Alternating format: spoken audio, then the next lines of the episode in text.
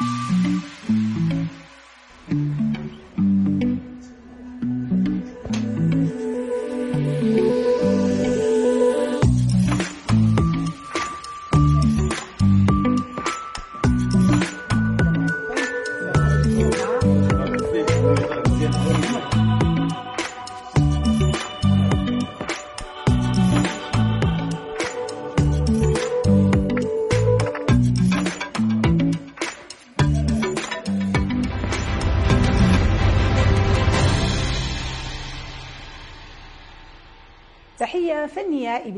لكل مشاهدي L'ODJ TV ومستمعي L'ODJ Radio.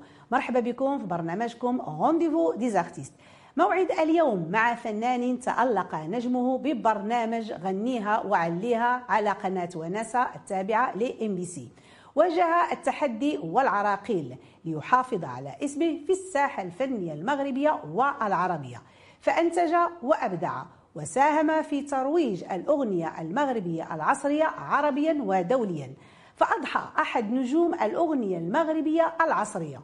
هو معتز بفنه معتز بما وصل إليه معتز بمشاريعه الفنية. ونحن معتزون باستضافته ب Rendez-vous des artistes الفنان المتألق معتز أبو الزوز. والعزيز على ممتوح عمره ما يتخفى الكونت أنا اليوم عندي عشرة مليار. عندي موعد ورا موعد خطي واللي تختار. سكن قصار كل يوم حديدة وللعالم خطيه طاني العطيه أنا ما نزرع ما نوطي. أش فيها عادي إلى نكذب على راسي. عيت من الهم وكل لا أنا نبت نقاسي البارح دز وغدا مجهول اليوم هو اللي عندي. دير لي ما عندي كل شي عادي. فقد عقله. صرت مثل الأبلة. أسير بدون اتجاه. أرقص ولا أبالي. أتبع خطواتي. لا أستعد للآتي. أستمتع بحياتي. ومصر بحالي. عقلي فقد عقله. صرت مثل الأبلة. أسير بدون اتجاه. أرقص ولا أبالي. معتز مرحبا بك نورتينا اليوم برنامج Rendez-vous des artistes الله يبارك فيك لالة نعيمة لي الشرف وليك وحشه بارك الله صراحة فيك ليك وحشه بارك الله فيك حتى حنا توحشناك ولكن الحمد لله جيتي وجايب معك الجديد. واخا سي معتز انت الحامل لمشوار يعني فني مشوق وشيق جدا. مشوار بدا من التألق والنجومية ومن بعد التحدي ومواجهة العراقيل. وكان لابد من الاستمرار ومن المحافظه على الاسم ديالك وسط الساحة الفنية العربية والمغربية. نبداو من البداية ديالك اللي كانت المشاركة الفعالة ديالك في مسابقة آه، الغناء في برنامج غنيها وعليها على قناة ونسا بمجموعه إم بي سي. وكانت مثابه يعني كتابة عقد ازدياد فنان اسمه معتز أبو الزوز في سنة 2009 بغيناك تقربنا أكثر من المشاركة ديالك ووصولك للنهائيات. آه إلا بغينا نقولوا هذيك المشاركة تقريبا كانت هي هي الأخر من بعد اليأس لأن إحنا بعض المرات كيتسللنا اليأس. نعم. وهذه هي رسالة للناس أن حتى وإلا حاولوا وحاولوا في, في أي ميدان يبقى دائما عندهم هذاك الآمل متشبتين به. ورغم اللي جا هذاك البرنامج بغيت نشارك أنا باغي نشارك ولكن بحال زعفان بحال أم المهم أنا أنا لاصق. أنا أنا ومتردد ولكن. في نفس الوقت خصني ننجح خصني نبين الموهبة ديالي. فالمشاركة ديالي ملي شفت الإعلان قلت غادي مع كانوا كيطلبوا فيديو تصوروا وتصيفطوا باغ ايميل وداك الشيء اللي عملت صورت آه، أغنية ديال احمد سعد كانت. و... كانت وجه السعد عليك. وكانت وكانت وجهه السعد عليا. وللامانه صورته في واحد الظلام وهذاك أنا زعفان وغناية كان زعفان. ولكن الحمد لله كان ربي جاب تيسير في هذيك هو المسابقة. الصوت ملي كيكون جميل. ما كيهمش كيفاش الدور فاش تصورت لأن الصوت لأن اللجنة خصها تسمع الصوت. صحيح. الصوت وصلهم ولقاو بأن هذا الصوت هذا كيسهل أنه يدوز في المسابقة. وصلتي النهائيه معتز. صحيح. كان البرنامج فيه تقريبا ثلاثة المراحل المرحلة الأولى هنا في المغرب. المرحلة الثانية كانت في دبي. والمرحلة الثالثة كانت في لبنان. هادو ثلاثة المراحل دوزنا فيهم. كان كان ممتع ومشوق. كانت آه، يعني المشاركة ديالي تقريبا هذيك آه، بحال بحال بحال نقولوا هذيك الاخره في المحاولات لأن أنا كنت حاولت أني نبرز الموهبة ديالي هنا في المغرب. تقريبا من 2008 2007 2005 كنت كنشارك في البرامج هنا في المغرب و- و- وتقريبا كنت آه، كنت قبل احتياط. وهذا كان بعض المرات كيحبطني. وكنقول علاش؟ وربما كانوا كاينين بزاف الأصوات في ذاك الوقت اللي هما دابا نجوم على الساحة الفنية المغربية. فكنقول ربما كان هو غير مسألة دور النوبة تجي نوبتي آه، غندوزو وكنت لله. وكنت مصر على ديك على ديك النوبة تجيني وهو شيء جميل يعني الواحد هذه راه هذه دابا هذا الكلام اللي قلتي راه بمثابة رسالة. موجهة للشباب لأن الإنسان ما خصوش يجي الاحباط إلا ما امن بال- يعني بالقدرات ديالو الفنيه استمر والفرصة كتجي وكتجي والحمد لله وخير دليل وهو معتز اللي حنا. كنعتزوا بالتواجد ديالك الله معنا اليوم نعيم، الله يحفظك. واخا معتز من بعد التألق ديالك والنجاح يعني في البرنامج اللي كانوا متبعوه واحد الجمهور عريض من الخليج إلى المحيط كانوا داروا معك واحد عقد احتكار لمدة 15 سنة. يعني واحد العقد بمثابة هو عقد ديال الإنتاج والدعم الفني. آه. ولكن اللي عرفت بأن يعني داروا معك تقريبا جوج ديال الأغاني ومن بعد العقد ولا غير هضرة وكلام. علاش؟ يعني ما بقاتش الاستمرارية. شنو هو السبب؟ واش عدم الوفاء يعني الشركة المنتجة ولا البرنامج أو لا معتز بغى يخدم من راسو بغى يكون حر؟ شنو هو السبب؟ آه، كنظن صعيب يكون الإنسان باغي يخدم راسو آه، باختياره لأن دائما حنا كنبغيو نكونوا آه، مدعمين. مدعمين بالتأكيد. وخصوصا في البدايات. باقي في في المشوار ملي كيبدا كيكون الإنسان قادر وعنده باجاج وعنده ناس وعنده ولكن في البداية كتكون صعيبة الانطلاقة. بالفعل كان كاين عقد يعني عقد آه، تقريبا كما قلتي 15 عام 15 وكان. احتكار. آه، ولكن ماشي كان غير على الورق. راه كان كانت وعود آه، شفوية بالإنتاج وبالتوزيع شفوية. لا كانت وعود من غير العقد ال- الرسمي اللي كان موثق عند عند الموثق. كان حتى وعد بال بالأغاني وعد بال بالإنتاج. حتى شفوي وقدام فنانين كبار. يعني إحنا كنا من بعد النهاية من بعد الفينال ديال البرنامج كنا اجتمعنا يعني في واحد الحفل غنائي واللي كانوا فيه فنانين كبار من العالم العربي كامل. وطيلمو أنا حيت ما ربحتش أو لا ما ما حلفنيش حظ أني نكون نجم ديال البرنامج. وصلتي للنهائي كان كان واحد التعاطف من عند الفنانين اللي كيقولوا آه، كان كيسهل معتز أنه حتى هو ياخذ آه، فرصة. فهذاك التعاطف ديال الفنانين والتشجيع ديالهم ليلي وهذوك الفنانين اللي يلا تلاقيتهم هذاك النهار. يعني كانوا أمنوا بيا في هذاك النهائيات. فملي آه، كان هذاك ال- التشجيع من عندهم حتى الشركة تشجعت وقالت لهم لا بالعكس معتز غادي يكون حاضر في المشهد الفني وكان موجد لأني نغني مصري في ذاك الوقت. يعني في البداية 2010 كنت غادي ندخل السوق المصرية. ف فقلت أنا مزيان أن الأمور غتكون آه، مزيانة وأنا نكون بداية كبيرة وغتكون بداية آه، كما تمنيت. نعم. كان هذا هو هو هو الحلم. ولكن ما وفاوش بالتالي ما ما داكشي كاع ما كمل. هذوك جوج الأغاني اللي كنا عملناهم آه، كانوا تسجلوا في مصر.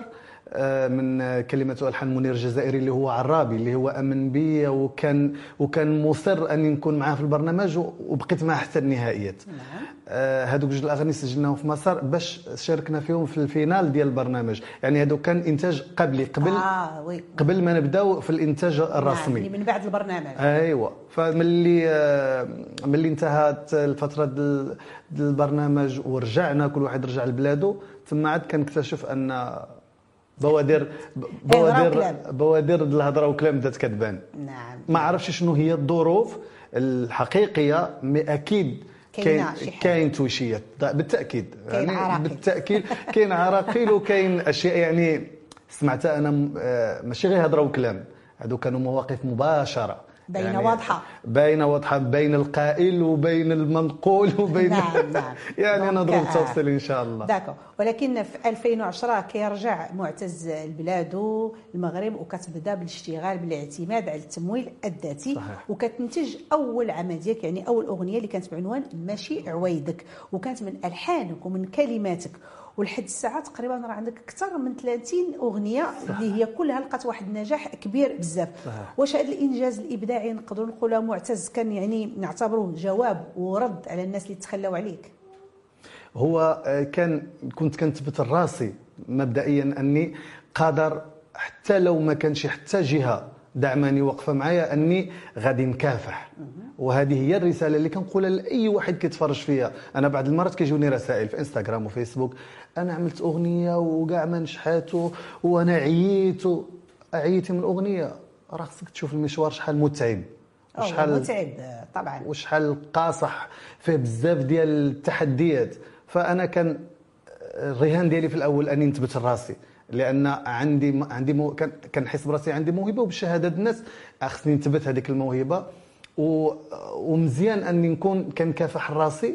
ونخلي نخلي اللي ما امنش بيا أو اللي آه، استصغرني ولا اللي قال هذا كاع ما غيوصل ولا اللي قال هذا كاع ما موهوب أني نأكد له ونثبت له أني عكس- بالأعمال ديالك. جاوبت جاوبتهم خبير. هما وجاوبت الجامع لأن في الفترة البدايات كيكون كتلقى بزاف ال- ال- الناس اللي غير ضد. ماشي ب- ماشي بشي مناسبة. بمناسبه ولا بلا مناسبة؟ آه غير بنتي في التلفزيون هما ضدك. فأنا كان عندي تحدي اني نبين الناس كاملين لا أنا موهوب وأعطوني في وقت وغادي تكتشفوا بالفعل أني نعم. عندي فعلا راه الجمهور آه، اكتشف معتز أبو الزوز بالإبداعات الجميلة ديالو والرائعة. في البداية ديال المشوار ديالك معتز كنتي يعني الأغاني ديالك كتكتبهم أنت وكتلحنهم أنت. من بعد وليتي كتعامل مع مبدعين آخرين يعني مع كتاب وملحنين آخرين. واش هذا التغيير هذا يعني من أجل يعني نقدروا نقولوا يعني ال- البحث عن الجودة أكثر في الأعمال ديالك؟ آه، وصلت واحد المرحلة آه، بزاف عليا الضغط يعني من خصني نكتب ونلحن ونوقف على التوزيع ونوقف على التصوير و, و يعني اون باراليل مع هذا الشيء عندي آه، خدمتي خصني نسافر خصني نكون واقف على الشغل كامل. فتعبت شوية. ومن أجل التنويع. يعني أنا قد ما كتبت وقد ما لحنت نقدر نحصر راسي في واحد ال- الإطار. بغيت في نفس الوقت نعطي فرصة لأي واحد لأن كاين اللي اللي كيجيو جداد الفنانين شباب كتاب ملحنين كيكون عندهم كيكون عندهم المفاجأة. عمري ما استصغرت شي واحد واخا يكون هذيك الأغنية الوحيدة اللي كتبها ولحنها عندي إيمان بال... بال... بالداخل الإنسان ماشي؟ بال... بالظاهر ديالو تصير ذاك العمل تحس به voilà يكون. كيقيسني يكون كيشبه لي ماشي بالضروري مولاي يكون مشهور ولا كتب لشي فنان معين ولا كذا. فهذاك الشيء اللي وقع في النهار فاش بديت كنسمع الأغاني وكنسمع الكلمات والألحان كانت آه، الفيصل في هذه الاختيارات هي أغنية عقلي فقد عقله. جميلة جدا وغادي نرجعوا لهذه الأغنية. ضروري. قبل ما نكملوا آه، آه، معتز look جميل جدا باش حضرتي اليوم. شنو هو السر؟ أنت هي السر أنا بغيت بغيت نكون عارف راسي نكون مرتاح معك آه، الله وياك فيك. العلاقه صداقة قديمة نعم، نعم. فبغيت نكون بحال اللي جالسين أنا وياك في أي قهوة نعم، كنشربوا قهوة آه، مرتاح بحق علاقة كنعتز بها يا معتز. معتز انت هذا النهار وهذه الليلة ضيف عندنا في Rendez-vous des artistes الله يحفظك. وهذه الليلة هي عنوان آخر أغنية اللي صدرتيها مؤخرا. غادي نخليكم مشاهدينا الكرام مع extrait من آخر أعمال الفنان معتز أبو الزوز. هذه الليلة ونرجع لكم ما تمشيو فين. ضويلي خليكم ليلي. هليلة هي ماشي عادية تبقى تاريخية.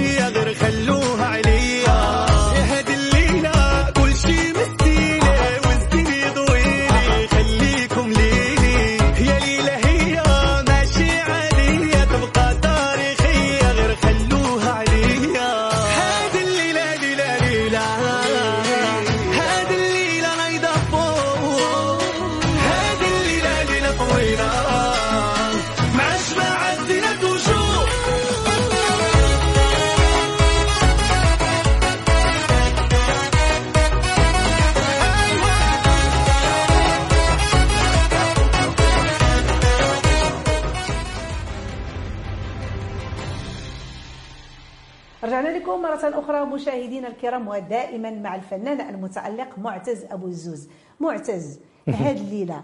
أغنية جميلة جدا. يحفظك. يا سلام. مع. آخر عمل وهو رائع كيف الأعمال الأخرى؟ حتى هي. جميلة. بغيتك تقربنا أكثر من هذا العمل لأنك أنت جلستي شحال ما درتي حتى شي حاجة. صحيح. ومني جيتي جبتي عمل اللي هو جميل. قربنا منه أكثر. هذا العمل خرج من آه، بحال نقولوا من رحم الستريس. من رحم المتاعب اللي اللي دوزنا فيها في هاد ال- العامين ديال الكورونا وكل واحد كيف دازت عليه.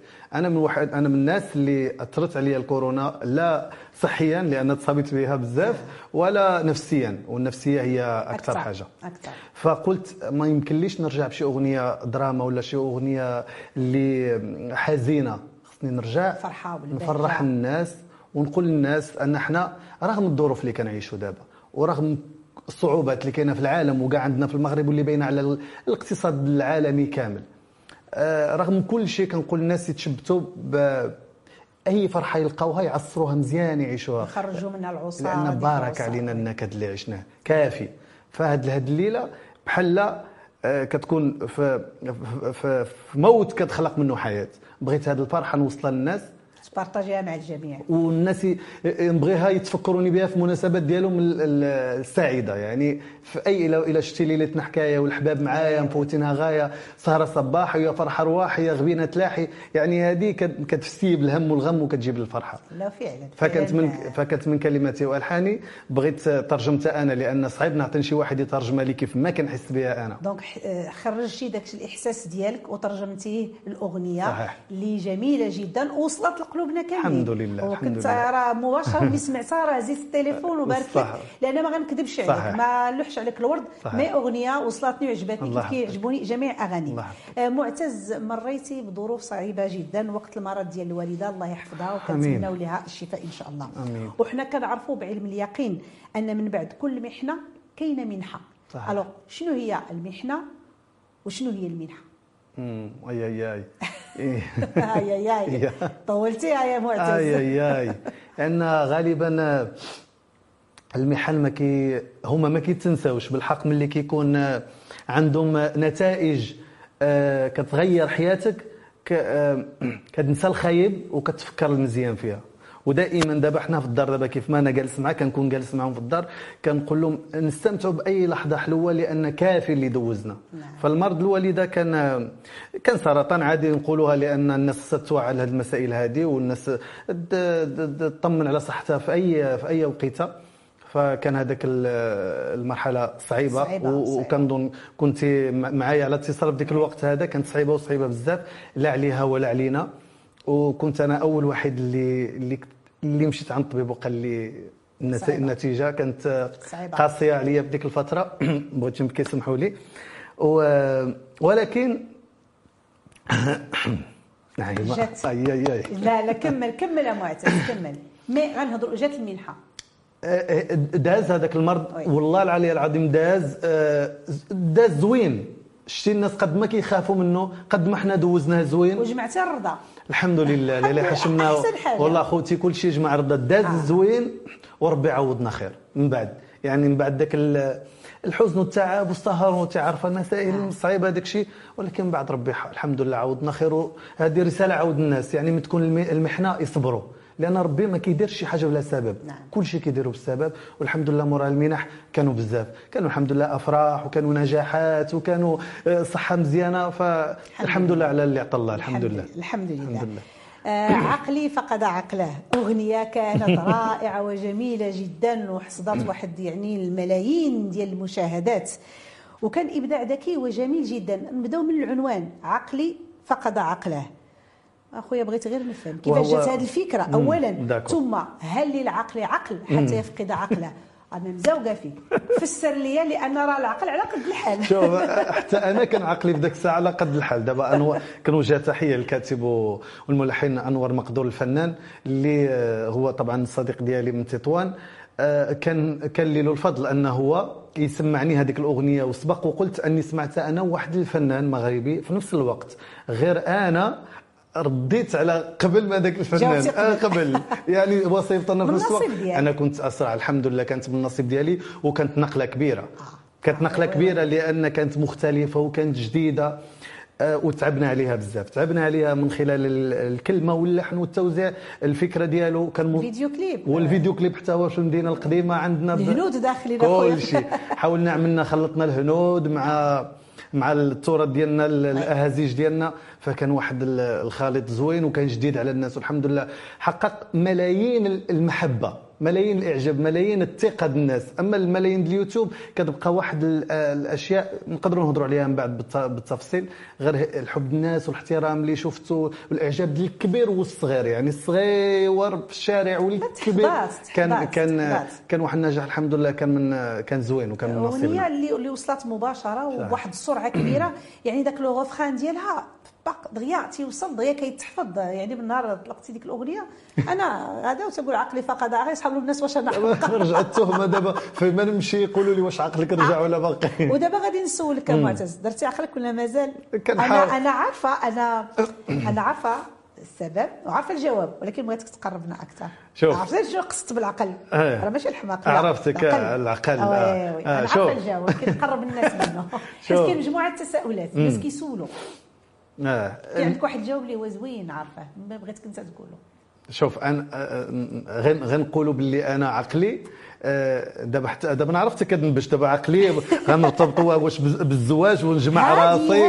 آه، شوف أنا دابا عقلي خدام في الفن يعني عقلي بعض المرات مزيان. كنتجنن باش كنطلع الحاجة زوينة باش جنون جميل آه كنطلع حاجة زوينة هذاك ال- العقلانية في الحياة وفي الارتباط آه، آه، شوية غير حيت أنا مازال ما حققت أحلامي كاملة في الفن. زيد مازال حاجة أخرى. ومازال آه، زيد مازال مازال مازال خوتي محتاجيني. زيد وشكون اللي محتاجك أكثر؟ شوف الوالدة راه آه. الوالدة فوق راسي الوالدة راه راه حتى نجوج راه هي تكون معايا وأنا معاها لأن هذه حاجة لابد منها. اللي عطيها الوقت الكافي. لابد الله يرضي عليك. لابد. واللي عنده شي ام يتهلا فيها لأن هي هي الربح وراس المال. الحمد لله. والله يحفظها ويخليها لك ويخليك ليها ولكن حتى آمين يا ربي. حتى واخا نتزوج غادي نبقى ايوا حنا كنتسناو سيدنا شاء الله. شي خبر. إن شاء الله يا ونجيو ربي. حنا والطاقم كامل. ونحضروا ونشطوا. ونجيو بعقلنا. إن شاء الله. الله يحفظك. إن شاء الله. واخا. آه، في القناة ديالك في اليوتيوب ام معتز. ما شاء الله كاين أكثر من 21 مليون مشاهدة. واش بالنسبة لك يعني اليوتيوب هو بديل على الإعلام والقنوات آه، التلفزية؟ والسؤال الثاني واش مردود اليوتيوب كيغطي النفقات ديال يعني ديال تكاليف الإنتاج ديالك؟ آه، اليوتيوب عمره ما كان بديل على القنوات وعلى الإذاعات على اللقاءات. بحال هذا هادو لقاءات كيوثقوا كتوثق تاريخ. يمكن غدا ولا بعدو الواحد يبقى يقلب يلقى معلومات. ال- اليوتيوب آه، واحد الحاجة آه، وقتية. آه، محدودة. بالنسبة لي أنا التوثيق ديال العمل كيكون عبر البرامج عبر اللقاءات مع مقدمين إعلاميين بحالك مع آه، يعني من غير ال- اليوتيوب كيكون غير كتقدم به البرودوي للناس. وصافي ولكن نعم. التكملة هو هو الإعلام هو هذاك اللي كيوثق بالنسبة لي, لي. من غير أن المداخل بالنسبة لي, لي أنا ربما ناس واحدين آخرين عندهم كتغطي أنا لا. أنا كنظن لا. لا. لا لأن المداخل ديالي أنا كيبقاو من أعمالي من من يعني من من- يعني من الخدمه ديالي من السهرات ديالي حفلات ديالي ومن ومن يعني من حقوق المؤلف نعم. نعم. والملحن. فهادو هما اللي كيغطيو. يعني شوية المصاريف لأن الفن خصو بزاف. الفلوس خاصو بزاف طبعا. واخا نرجعوا للعودة ديالك للمغرب سنة 2010 واش معتز لقى يعني واحد الترحيب وسط الساحه الفنية؟ يعني نقدروا نقولوا لقيتي دعم من الفنانين ولا خوك في الحرفة عدوك هو ما غن ما نسميهش عدو ولكن غنسميه هو مشغول في أشغاله يعني كيبقى بعيد. آه، كاين أصدقاء آه، كانوا بالفعل في البدايات كانوا ولكن مع الوقت كي- كيتفرغ وكي كل واحد كيشوف آه، طريقه إلا بغينا نقولوا بواحد بهذا المعنى. mais أنا ما كنختارش شي واحد عمري اخترت شي حد يكون عدويا اللي اختارني كنكون عدوه ما ما ما كان يعني ما كنديرش راسي براسو. أنا اللي عطاني ورده كنعطيه bouquet د الورد. يا سلام. هذه هي وعندي شكارة ديال ال- المجاملات معايا ما- ماشي ماشي آه، نفاق. ولكن أنا كنجامل لأن كنعرف كل واحد كيضرب تمارة على واحد الحاجة معينة. كيستاهل مني أني نجاملو ونشجعو. الجمهور هو اللي كيبقى كيحكم. كيحكم. أما أنا ما غناخذ من درب شي واحد وشي واحد ما غياخذ من دربي. نعم. واخا معتز انت من الشباب اللي كيساهموا يعني في تطوير آه، الأغنية المغربية العصرية. ويعني واخا يعني ربحتي في مسابقة ديال الغناء اللي هي بالخليج. فأنت حريص يعني على إنتاج أغاني باللهجة ديالنا بالدارجه شنو اللي خلاك يعني ما تنتجش أغاني ب- ب- بالخلي ب- ب- باللهجة الخليجية رغم أنك أنت معروف آه، في صحيح. الخليج بزاف صحيح. ولكن حريص أنك كدير أغاني بالدارجة صحيح أنا كنختار دائما هذيك الطريق الصعيبة جيت من برنامج خليجي الشهره ديالي آه، 90% في الخليج 10% لأن. لأن القناة كانت جديدة في المغرب يعني 10% من الجمهور اللي كيتفرج فيا فأنا اخترت نبدأ بأغنية مغربية بحال كنبدأ من من تحت تحت تحت تحت تحت تحت, نعم. تحت, تحت بزاف يعني أنا كيعجبني الطريق الصعيبة وكنستمتع بالنجاح في الطريق الصعيبة. باش كتحس. باش كنحس بالطعم بالطعم نعم. ديالو. أما الحاجة اللي مقدمة على الطبق ما- ماشي مشكل كاين ناس كتسهل لهم الأمور. أنا ماشي من الناس اللي تسهلت لي الأمور. فالجواب ديالي هو أني كنختار الطريق الصعيبه لأن كان كنستمتع بها والأغنية المغربية فرضت راسها براسها فإحنا علاش غادي نخل... أنا سجلت جوج أغاني خليجيين ولكن الصدى الكثره آه، آه، كانوا غير. جوج غير جوج في المشوار ديالي يحتسب لك. معتز كانوا غير جوج آه. ولكن الأغنية المغربية فرض راسها وكتوصلنا هذاك الشيء. آه هذاك الشيء اللي بطريقة. بغينا نوصلوا من خلال الأغنية الشرقية ماشي ما فيها بس أنا كنغني مصري وخليجي وكل شيء ولكن استمتعت في الأغنية المغربية. توصر أن ونساهم نعم. يكون يدي مع اليدين الفنانين المغاربة باش ماشي نقولوا واحد الوقت جا آه، أنا مغربي والباجاج ديالي شنو هو؟ أغاني مصرية أغاني خليجية. لا بالعكس. شرفني أني مغربي وكنغني أغنية مغربية. برافو عليك. الله يحفظك. كنت يا معتز عضو لجنة التحكيم يعني في عدة آه، يعني تظاهرات فنية منها مهرجان يعني الوطني لموسيقى الشباب. وكذلك في جوج ديال الدورات يعني أنا كنت حاضرة فيهم ومسابقة مواهب الغد. لكن من بعد ولاو كيستدعيوك يعني مجموعة ديال التظاهرات باش تكون عضو لجنة التحكيم وكترفض. علاش؟ أنا نقول لك علاش. أنا واحد من الناس اللي شاركت في واحد العام في ال X Factor. ربما الناس قليل اللي غيعرف هذه المعلومة هذه عيطوا لي بلا ما ندوز ال casting ومشيت باش نغني حدا اللجنة. تصور أن آه، كارول سماحة واليسا قالوا لا ووائل كفوري وحسين الجسمي قالوا أه. يعني جوج أه جوج لا أنا لا أنا عرفت ديك الناس اش قالوا لا ربما ما كنتش في نهاري ربما الموهبة ديالي آه، ما مناسباهمش ولكن أنا ما ما حقدتش عليهم. ولكن كتبقى عاقل على راه فلان واخا أنا مشيت في طريقي واخا قالت لي أنا مازال حد الآن كنسمع الأغاني ديال كارول سماحة وإليسا واخا قالوا لي لا. لأن هذاك برنامج قواعد. حنا هنا صعيب الإنسان يستوعب أن برنامج عنده قواعد. يعني إلا كنت واثق في في القدرات ديالك غتعرف بلي هذاك عندها قواعد وماشي هي هذيك الفرصة اللي كاينة راه كاين فرص في الحياة. ولكن واش كتخاف تظلم شي واحد أنك أنا ما لا بالعكس أنا كنحكم بضمير أنا برج الميزان. كنعيش حياتي كاملة بتعادل. يعني كنحكم بضمير عمري ما ما دخلت في الوسطى ولا كنعرفه ولا كاع ما كنعرفه كنحكم ونعطي النقاط بضمير.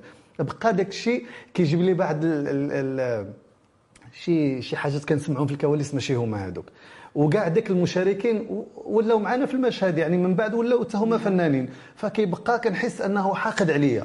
لا- اللهم تقول لي تبقى كان أمان. قلت اللهم أنا بالعكس أنا أنا محب للناس جميعا لا المواهب ولا الفنانين وكنقدر كل واحد في بلاصتو فما بغيتش صداع بيني وبينك. وكان قلت خلي حتى الواحد يكبر مزيان وي- ويختار مزيان وديك الساعات إلا كانت بعدا إن شاء الله. بعدا يكون ديك الساعة إن يكون شاء خير. الله. معتز شاركتي في عدة يعني تظاهرات فنية كبرى كان أهمها مهرجان أوتار. ولكن كتبقى المشاركة ديالك داخل أرض الوطن قليلة بالمش... بالمقارنة مع مشاركات أخرى خارج أرض الوطن. صحيح. علاش؟ واش منك أنت ولا من متعهدي الحفلات ولا غادي؟ نقول لك لا لا نعيمة ولا كنتمني أنا غنكون جالس في الدار مربع. أنا رغم كل شيء أني مازال خدام مازال كان كان كنختار أغاني مازال كننتج مازال مازال كنغني مازال كنتحرك. إذا أنا اللي عليا كموهبة وكفنان أنا عملته. يعني على من الدور كيبقى. كيبقى الدور على المنظمين. على أنا ما يمكنليش ندق الباب المنظم ونقول له عافاك ندوز. نوعوا واحد شوية. بالتأكيد. نعم. السلام عليكم. أنا مغني. الحمد لله. حققنا نجاحات تعتبر لا بأس بها ودوزت مهرجانات وحفلات ولكن ماشي بالكم الكافي. المقارنة ب- مع- نعم. بالمقارنة. فهذه يعني أنا ما كنبقى لي جواب. أنا يعني اللي عليا أنا عملته.